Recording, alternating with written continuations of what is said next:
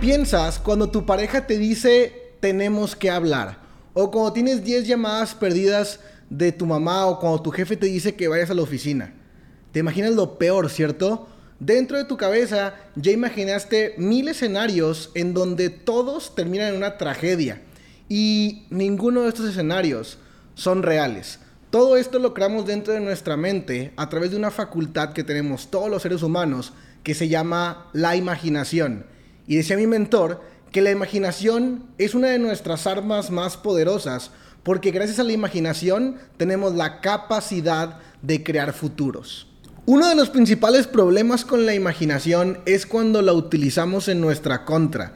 Cuando empezamos a alimentarla de un poder negativo, entonces la imaginación va a empezar a crear futuros negativos. Y esa es la razón por la cual cuando pensamos en el futuro, frecuentemente pensamos más en las cosas que van a salir mal que en las cosas que pueden salir bien.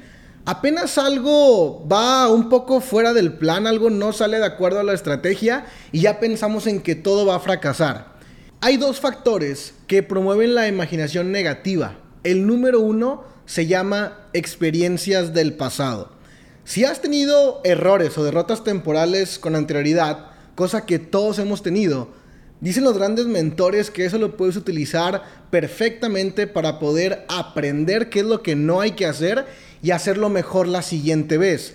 Sin embargo, hay un segmento de personas que utilizan los errores para autoflagelarse, para castigarse, y eso incluso queda como un trauma. Estas derrotas fueron construidas con un patrón de actitudes, actividades y acontecimientos, y cuando en una situación del presente los componentes de este patrón se repiten, tu mente inmediatamente se remonta al pasado, utiliza la imaginación negativa para crear el futuro negativo y ahora crees que va a volver a ocurrir simplemente porque la situación del presente se parece un poquito a la situación del pasado.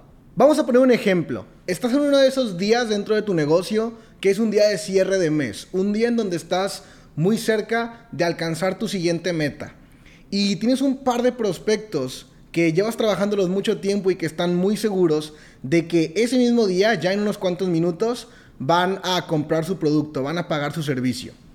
Y de pronto dejan de contestar y tú ya contabas con esos clientes para poder lograr tu meta y la energía se te bajó y ya no supiste qué hacer y entonces no lo lograste y te quedaste muy cerca de poder llegar al siguiente nivel en ese día.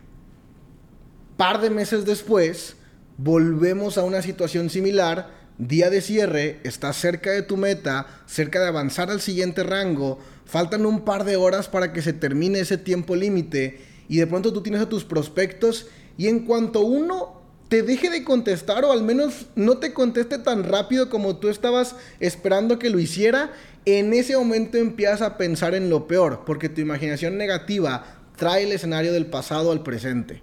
El problema de ese escenario negativo es que va dictando tu forma de actuar y va dictando lo que tú crees que es posible. Y como ese escenario negativo normalmente es muy limitado, entonces tú bajas tu energía, bajas tu rendimiento y bajas tu creencia sobre lo que tú mismo eres capaz de hacer y vas comprando el fracaso como garantizado. El factor número dos que promueve la imaginación negativa se llama tu medio ambiente. Si tú llegas a tu casa con tu pareja, con tu familia, con tus seres queridos, con tus amigos más cercanos, y cuando empiezas a hablar y a contar acerca de tus sueños, en vez de recibir apoyo, recibes crítica, burlas, rechazo, te aconsejan que mejor juegues a lo seguro, te aconsejan que mejor no sueñes tan grande, definitivamente no estás en el medio ambiente correcto. Hay incontable cantidad de personas que han dejado de soñar, y han dejado de imaginarse cosas chingonas, como diría el chicharito, simplemente porque llevan la suficiente cantidad de años escuchando a las personas incorrectas con respecto a sus sueños y eso ha hecho que ahora ellos tengan un criterio limitante de lo que ellos no son capaces de hacer. Estas personas están listas para autosabotearse, para trabajar duro, para tratar de construir la vida de sus sueños, para esforzarse de manera titánica y cuando están cerca o cuando apenas empiezan a ver unos matices de grandeza, unos matices de esa recompensa que llevan mucho tiempo trabajando por ella, inmediatamente se autosabotean simplemente por lo que no creen que son capaces de hacer. La desventaja de ser influenciado tanto por nuestros errores del pasado como por nuestro medio ambiente desfavorable es que terminamos creyendo lo que pensamos como una verdad. Y cualquier cosa que nuestra mente asimile como una verdad va a encontrar su manifestación física. Es decir, nuestro subconsciente está encargado de validarnos y de hacernos creer que tenemos la razón. Y para darnos esa razón, nos pone enfrente personas, situaciones y circunstancias que validan eso que estamos pensando.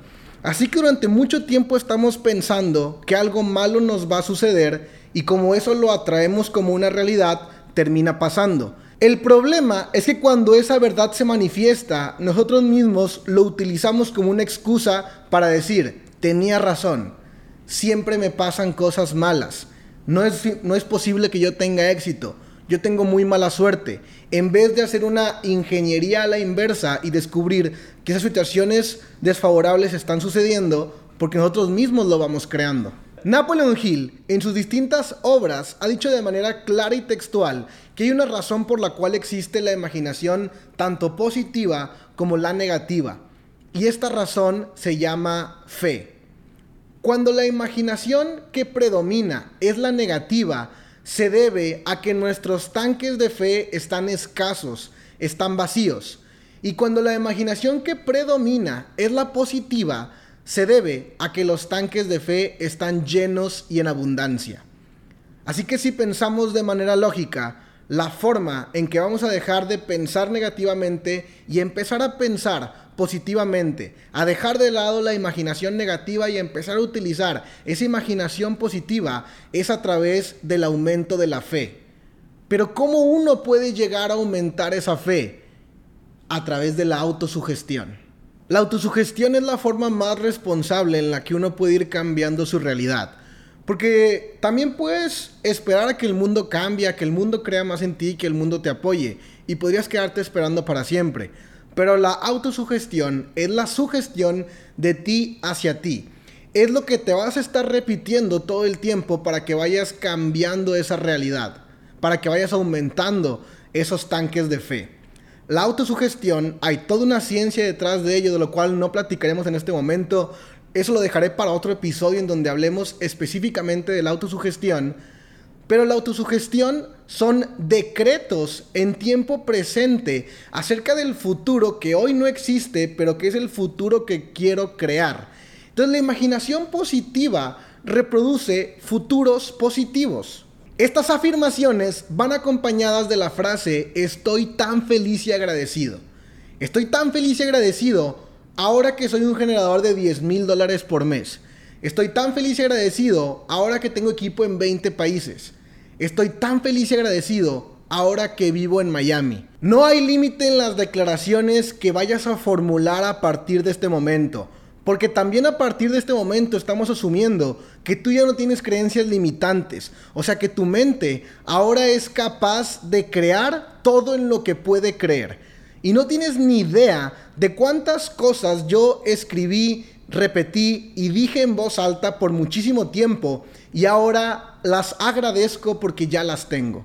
Es momento de que hagas algo al respecto, de que empieces a aumentar tu fe, de que empieces a creer más en ti y de que comiences de manera intencionada a crear en tu cabeza ese futuro increíble que hoy solamente existe ahí, en tu cabeza. Uno de mis grandes mentores dice lo siguiente, si el futuro no existe, invéntate una poca madre.